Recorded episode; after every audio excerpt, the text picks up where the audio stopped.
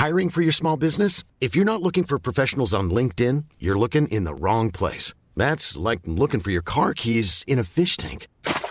LinkedIn helps you hire professionals you can't find anywhere else, even those who aren't actively searching for a new job but might be open to the perfect role. In a given month, over 70% of LinkedIn users don't even visit other leading job sites. So start looking in the right place. With LinkedIn, you can hire professionals like a professional. Post your free job on linkedin.com slash people today.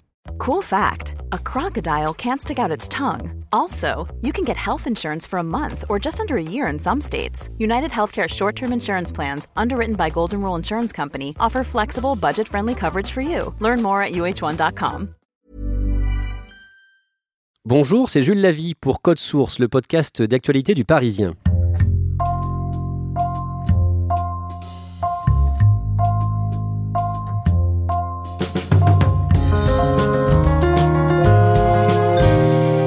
Succession de Johnny est une saga. Il faudrait des dizaines d'épisodes pour la raconter en entier.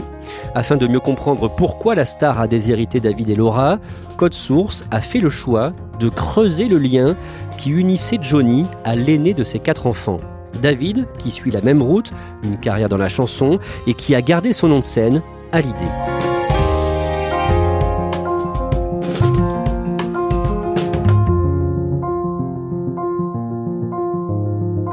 Nous sommes avec Éric Bureau et Emmanuel Marolles, reporter spécialiste musique au Parisien. On va raconter cette histoire en deux épisodes. Le premier aujourd'hui, histoire qui commence le dernier jour de la vie de Johnny, le 5 décembre 2017, à Marne-la-Coquette dans les Hauts-de-Seine. David Hallyday arrive euh, vers midi euh, à la Savannah, donc la, la résidence de Marne-la-Coquette de son père et de Laetitia. Il euh, attend dans le salon et il va attendre pendant trois heures sans que personne ne vienne le voir et ne l'autorise à rentrer dans la chambre où, son père euh, est hospitalisé. Il euh, rédige une lettre pour son père. Il n'a pas dévoilé ce qu'il a écrit dans cette euh, lettre, mais c'est clairement une lettre, en tout cas d'adieu. Il repart de Marne-la-Coquette sans avoir pu le voir. Il a juste laissé cette lettre à l'infirmière en lui disant remettez-la à, à mon père et il apprendra plus tard qu'elle n'a pas eu le temps de lui donner. On sait pourquoi il ne peut pas rentrer euh, dans la pièce où il est alité?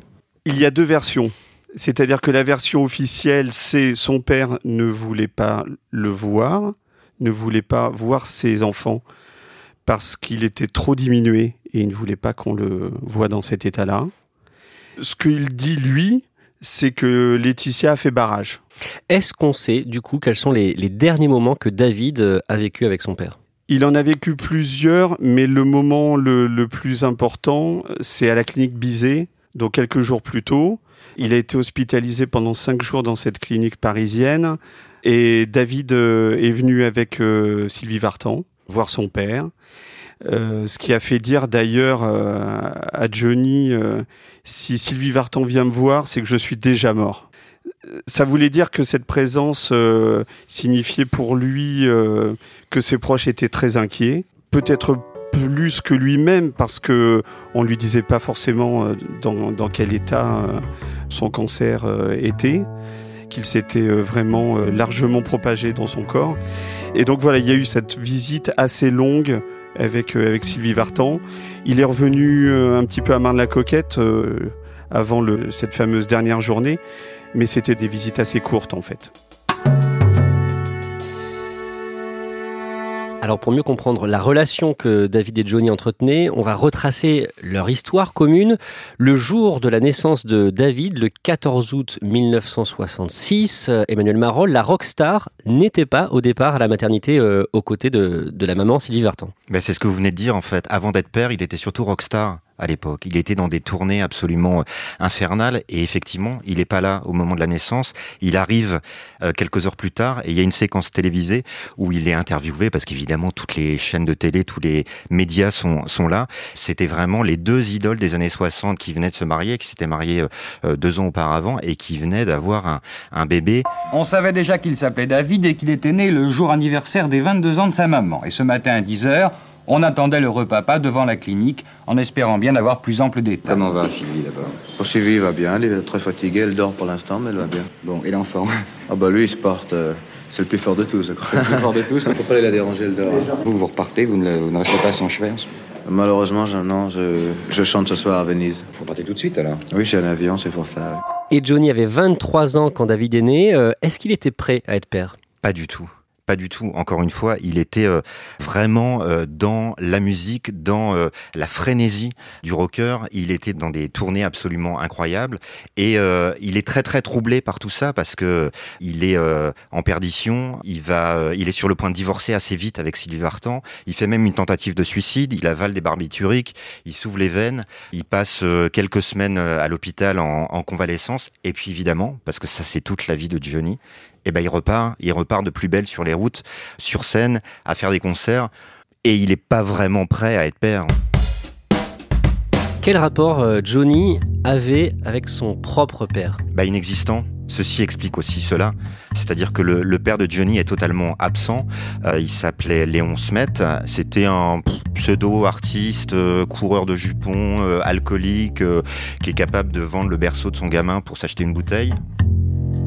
Sa mère, Huguette Claire, euh, elle, elle fait du mannequinat. Alors c'est pareil, elle est absolument pas prête à devenir maman à l'époque. Elle sait pas quoi faire de ce bébé, vraiment au premier sens du terme. Et elle le confie à sa belle-sœur, qui elle-même est danseuse, et euh, va partir à Londres avec euh, ses filles pour participer à un spectacle de danse. Ils ont un contrat là-bas.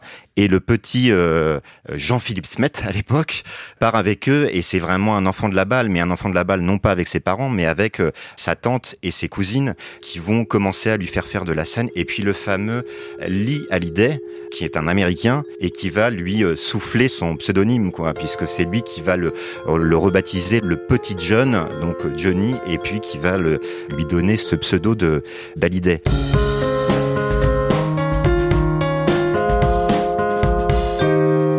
L'autre événement qu'il y a avec son père, qui donc est encore une fois totalement absent de sa jeunesse, de son adolescence, c'est un tout petit peu plus tard où il le retrouve et il le retrouve de manière absolument euh, glauque. Il est au service militaire en Allemagne, il vient de se marier, il s'est marié euh, pendant une permission et puis un jour à la caserne, devant la caserne, il y a quelqu'un qui se présente et qui dit je suis le père de Johnny Hallyday, je voudrais le voir. Donc euh, on lui dit ton père est là, il y va, c'est a priori des retrouvailles assez émouvantes, troublantes, sauf qu'un tout petit peu plus loin, il y a des photographes de France Dimanche qui sont là et qui font des photos qui vont être publiées quelques jours plus tard. Et tout ça est évidemment dealé avec le père qui avait besoin d'argent et qui a répondu aux sollicitations de la presse qu'on n'appelait pas encore People à l'époque. Donc euh, voilà, tout ça était quand même très très violent et très traumatisant pour Johnny qui avait encore une fois aucun repère paternel et aucune idée de ce que pouvait être une relation père-fils.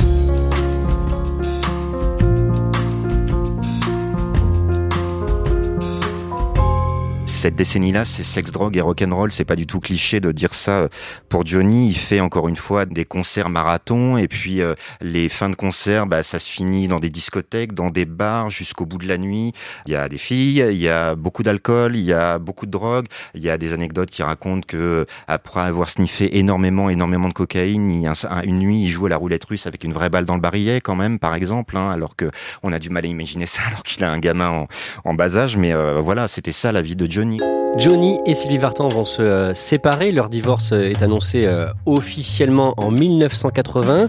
David va être élevé par sa mère. Où est-ce qu'il va grandir? Alors à partir du moment où le, divorce est prononcé, sa mère s'installe véritablement aux États-Unis, en Californie, à Los Angeles. Et là, David va devenir une sorte de petit Américain, en quelque sorte. Il va avoir vraiment la double culture. Il parle français à la maison avec sa mère et puis anglais aussi dans sa vie quotidienne. Ça va poser vraiment euh, la famille loin du grand cirque médiatique, artistique, rock'n'roll que pouvait vivre euh, Johnny.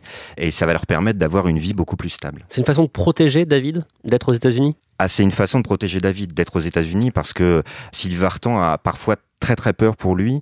En France, elle reçoit, euh, c'est David qui nous l'a raconté, hein, elle reçoit des lettres anonymes qui menacent de kidnapper David quand même. Donc euh, évidemment, elle est une mère euh, très protectrice, voire surprotectrice pour lui. Et évidemment, aller aux États-Unis, c'est retrouver une forme d'anonymat. Sylvie Vartan va se remarier en 1984 avec un, certain Tony Scotti. D'un mot, qui est-il? Tony Scotti, c'est un producteur, un producteur de musique euh, qui a travaillé un peu avec James Brown, un producteur de films qui a fait quelques quelques films aux États-Unis et il se rencontre euh, à Tokyo dans un festival de musique et là c'est le coup de foudre absolu. Et puis encore une fois, c'est quelqu'un de rassurant pour euh, Sylvie Vartan après toutes ces années très compliquées. Elle rencontre quelqu'un qui est posé, qui a une carrière aux États-Unis et qui va apporter une vraie stabilité à la famille peut-être pas la famille Hallyday, mais la famille Vartan pour le coup. Ils vont se marier assez vite et lui va être un, un deuxième père pour David. Comment est-ce que David s'entend avec son beau-père? Il s'entend très très bien avec Tony Scotti.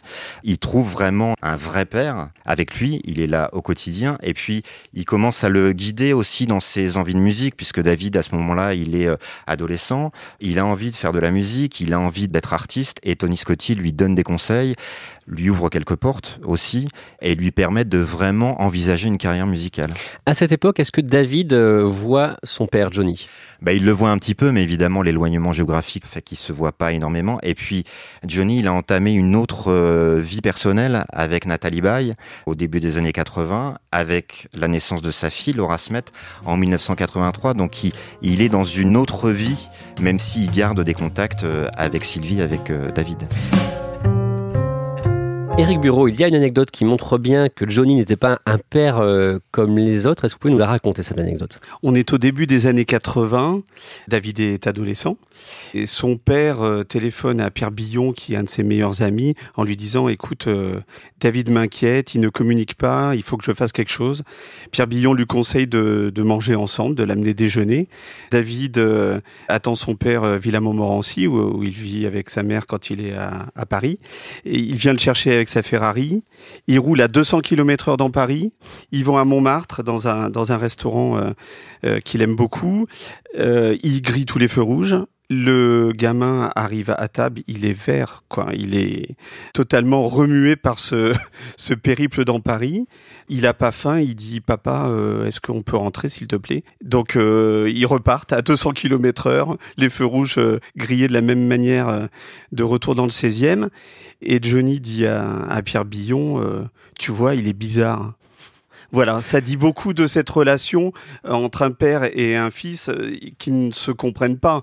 Enfin, et que lui dit son ami Pierre Billon? Ben lui dit t'es fou, euh, t'as roulé comme un dingue et euh, il a eu peur. Enfin, on fait pas ça à, à son fils. Emmanuel Marolles, euh, David va, va quand même monter sur scène très jeune aux côtés de son père. Racontez-nous ça. Oui, c'est un petit clin d'œil qu'il lui fait. Euh, à l'époque, il est encore en France, et c'est euh, dans le cadre d'une série de concerts au Pavillon de Paris en 1979, où il fait un énorme show, où il se présente comme l'ange aux yeux de laser, avec euh, des lumières. Il a un casque et des lumières qui traversent comme ça la, la salle, et c'est en hommage à Star Wars et à la fameuse Guerre des Étoiles qui est sortie deux ans auparavant, dont est très fan David. Et à la dernière de cette série de concerts, Johnny sent derrière lui que il se passe un truc différent d'habitude à la batterie. Il se retourne et David est à la batterie. On est en 79, il a 13 ans. Mmh. Euh, voilà. Et ça, c'est une vraie surprise. C'est une, une séquence qu'on peut retrouver et qui a marqué les esprits. David Hallyday se lance euh, dans la musique aux États-Unis dans les années 80. Qu'est-ce qu'il fait à l'époque comme musique? Bah, il fait un peu ce qu'on appelle du rock FM euh, à l'américaine. Donc euh, voilà, une pop à guitare euh, en anglais, puisque les premiers albums sont en anglais. Et il fait ça avec... Euh, il monte un groupe un peu de potes, il a 16-17 ans. Ils font un premier groupe qui s'appelle The Weekenders, et où ils font des reprises, voilà, comme ça. Après, il en forme un autre qui s'appelle Blind Fish, et où là, ils essaient quand même de faire de vrais concerts, de vraies chansons. Et euh, ils racontent notamment qu'ils ont fait leur premier concert dans des boîtes de striptease à Los Angeles, mais évidemment à 17 ans c'est un peu compliqué d'aller faire des concerts là-bas, donc ils avaient fabriqué, enfin ils se trouvaient des fausses pièces d'identité euh, qu'ils avaient acheté 100 dollars, etc. pour pouvoir euh, jouer euh, dans des lieux pareils. So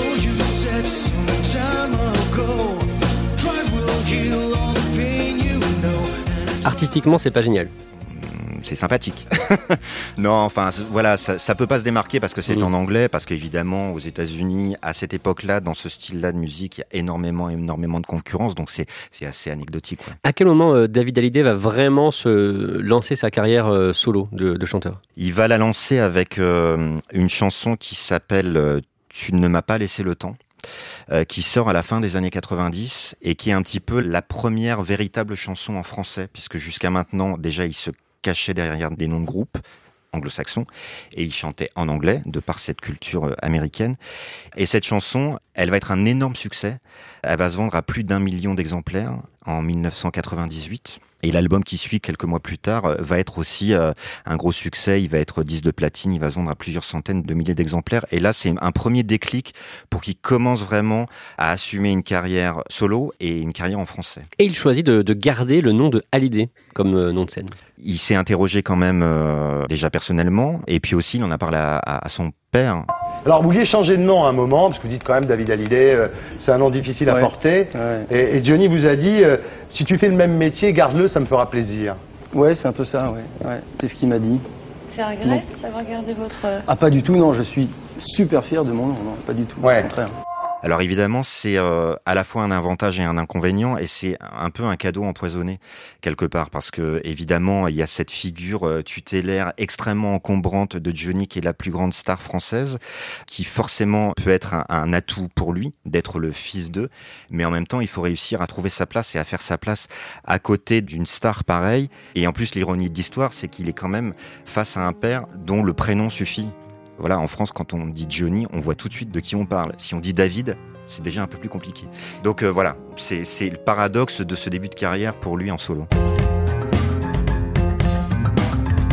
Il y a un tournant dans la relation entre David et Johnny, c'est l'album 100% en 1999. David a 33 ans et c'est lui qui a composé cet album pour son père et c'est un énorme succès. Oui, alors euh, il faut aussi replacer ça dans le contexte. Johnny Hallyday et son équipe sont des gens qui sont euh, opportunistes, mais dans le bon sens du terme. C'est-à-dire qu'ils regardent un peu ce qui se passe autour d'eux artistiquement. Et euh, Johnny, il aime bien travailler avec des artistes qui sont un peu les, les faiseurs de tubes du moment. Il a fait ça avec Goldman à une époque, avec Michel Berger. Il fera ça plus tard avec De Palmas, avec Obispo, avec M. Et là, bah, il se trouve, comme je disais juste avant, que l'un des musiciens qui a fait l'un des tubes du moment, bah, c'est son fils, c'est David. Donc forcément, de par évidemment les liens en plus qu'ils ont ensemble, ça peut être un bon choix de travailler avec lui. Il se trouve qu'il a en stock un texte de Françoise Sagan Sagan lui a écrit après une, soirée euh, quelques mois auparavant et il l'a proposé à plusieurs compositeurs et, ça donne rien. Il n'est pas très très content de la chanson. Puis un jour il dit à David euh, mais tu veux pas essayer de faire quelque chose dessus? Et euh, David compose une mélodie et la chanson est super bien. Et du coup, de fil en aiguille, il commence à travailler sur d'autres textes. L'idée, c'était d'aller chercher des nouveaux auteurs. Donc, il y a l'écrivain Vincent Ravalec, qui a plutôt la cote à l'époque. Il y a un jeune chanteur qu'on vient de découvrir quelques années auparavant, qui s'appelle Christophe Miosek, euh, voilà, qui écrit pour la première fois pour Hallyday. Il y a Pierre Grillet, qui a fait Madame Rêve pour Bachung. Enfin, voilà, il y a une très, très belle euh, collection de, de, de plumes. Et David va faire toute la musique de cet album. Et il y a aussi, évidemment, la chanson qui donne son titre à l'album, qui s'appelle euh, 100%, qui est écrit par Eric Chemouni. Au-delà de nos différences. Là, on est vraiment dans la filiation père-fils, donc c'est une chanson importante pour eux parce que ça, ça raconte vraiment de quelle façon, malgré tout, on s'aime à 100%. euh, voilà, le sang qui circule dans nos veines.